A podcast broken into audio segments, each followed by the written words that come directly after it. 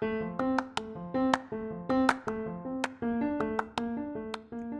んにちは、キリンです。この番組は心と体の不調に悩まされながらもなんとか生きてきた私キリンが皆様にささやかなチップスや体験をシェアする番組です。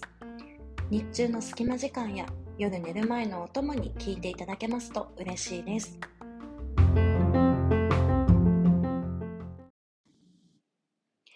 今日のテーマはウェルビーイングな状態を目指すためにまず必要なことについてお話ししたいと思います。この番組のテーマでもあるウェルビーイング。近年よく聞く言葉ですよね。皆さん、ウェルビーイングってどんなものかご存知でしょうか？日本語ですと幸福とか健康に近いと言われております。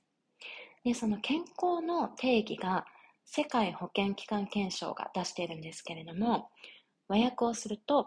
肉体的にも精神的にもそして社会的にも全てが満たされた状態にあることを言うとなっています。なんとなく健康というと病気がないとか怪我をしていないとかっていうイメージがあるかと思うんですけれどもただ病気がないっていうことではなくてですねさらに充足した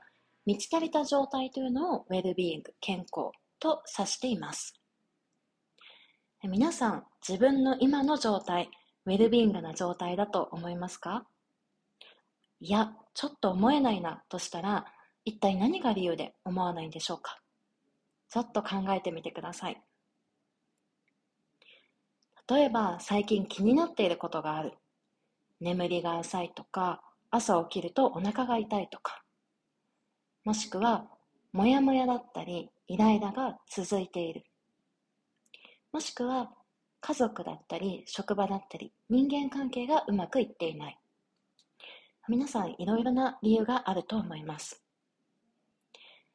ウェルビーイング満たされた状態を目指そうと思ったらまずはそれを解消する必要がありますよね。ここからは私個人の意見なんですけれども心や体の不調があったとしてもウェルビーイングな生き方というのはできるというふうに考えています。例えば片頭痛がずっとあるんですとか今怪我をしちゃってますとかもともとのタイプとして仕事が忙しくなるとストレスをためやすいんです。っていうような方状況でも自分でその対処法を知っていたりですとか信頼できるお医者さんだったり相談先があったりですとか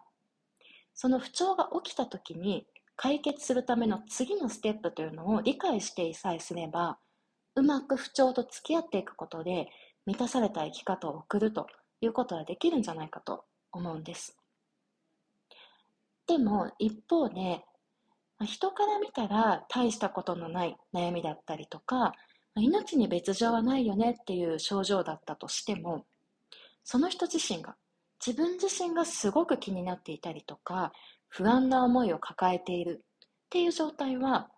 ウェルビーイングの状態とはちょっと違う遠いかなと思います。心や体の不調があってもいいんです。この変化が激しい社会で仕事もあれば学校もあれば家事ももういろいろなことをしなくてはいけない中でストレスを全く感じないとかあとはもう生きてる間中もうずっと健康ですっていう人の方が珍しいと思います。でもその不調があった時にどうしていいかわからないとか解決法がわからないから不安な気持ちがずっと続くっていうそのことを解消すればいいんじゃないかなというふうに考えています。私は先日ですねオンラインの相談サービス How are you? というものをリリースしたんですけれども、そのネーミング、How are you? って英語で How are you? お元気ですかという意味なんですけれども、友達だったり、家族だったり、同僚だったり、周りの人のことは、最近疲れてない仕事無理してないとか、ちゃんと気にかけてあげられるという人も、自分のことになるとどうですかね？最近私は元気かな？私は気になることはないかな？と自分自身に問いかけることはできていますでしょうか？自分の心と体の調子をちゃんと感じようとして不調や悩みがあるなと気づいたら早いうちに相談する。そして解決のための次のステップを理解するこの3つのステップがウェルビーイングを目指す最初のステップなんじゃないかなと思っています今日はウェルビーイングな状態を目指すためにまず必要なことについて、私の思いになるんですけれども、お話しさせていただきました。最後まで聞いていただいてありがとうございました。